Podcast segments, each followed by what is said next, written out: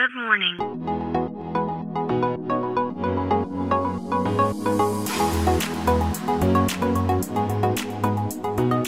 Bom dia, Califórnia. Bom dia, Brasil. Aqui quem fala é Felipe Janetti, diretamente de Palo Alto, Califórnia, no coração do Vale do Silício.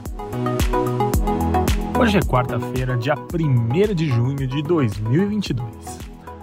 Bom, o assunto volta a ser a Netflix empresa que eu tenho comentado bastante nos últimos meses aqui, muito por conta de tudo que tem acontecido com a empresa, seus resultados, enfim. E agora a empresa começou a fazer alguns testes, né, em alguns países aqui da América do Sul com relação ao compartilhamento de senhas. Eles anunciaram isso na última reunião de resultados que eles começariam a fazer esses testes, né, para limitar que as pessoas compartilhem senhas porque a Netflix anunciou nesse call de resultados que esse era um dos motivos que eles perdiam assinantes e que então eles começariam a fazer esses testes para blindar a empresa dessa perda de subscribers e do faturamento. Bom, eu vou guardar essa informação para daqui a pouco, porque eu acho que o que aconteceu com esses testes, né, nesses países aqui da América do Sul, como Chile e Peru, e um país da América Central, como Costa Rica, ele reflete né, o caminho que a empresa tomou, que é de deixar de ser uma empresa de tecnologia e virar mais uma empresa de conteúdo.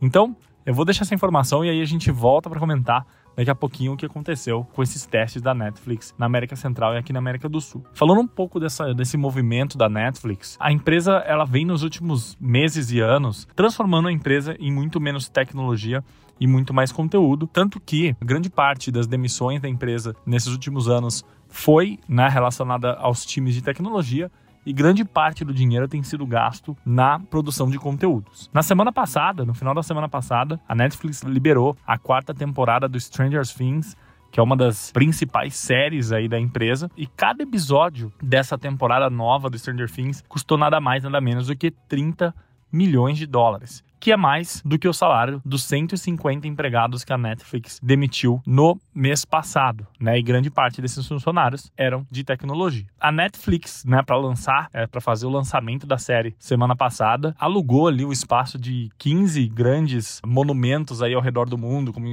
Empire State Building, o Polish Castle, né, e fez ali ações nesses prédios, né? Não foi divulgado o quanto que a empresa gastou com isso, mas não deve ter sido barato também. Vale lembrar que esse ano a, a, Netflix conseguiu emplacar uma série que custou barato, por sinal, que foi Squid Games, né? Aqui no Brasil conhecido como Round 6. E a aposta da Netflix é achar a próxima série que não custe tanto dinheiro e que tenha o mesmo sucesso com que a Round 6 teve. A Netflix que está cortando custos para conseguir concorrer né, com outras uh, empresas do setor que são mais enxutas.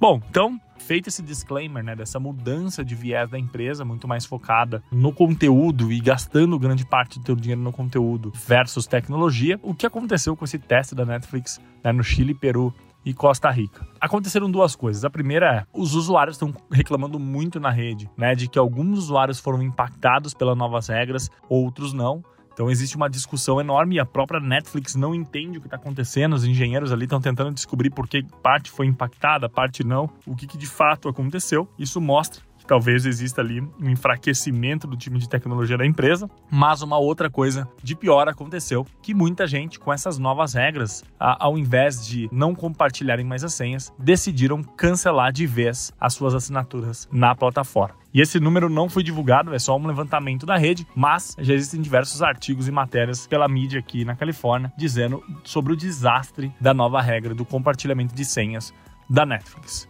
Bom, parece que a empresa não tem um caminho fácil para consertar a, a, sua perda de usuários e a sua perda de rentabilidade dos últimos meses, né, dos últimos trimestres, e que a empresa tem um mega desafio se ela quiser não ficar para trás nesse mercado que ela mesmo disruptou. Bom, então é isso. A gente fica por aqui. Amanhã tem mais. Tchau.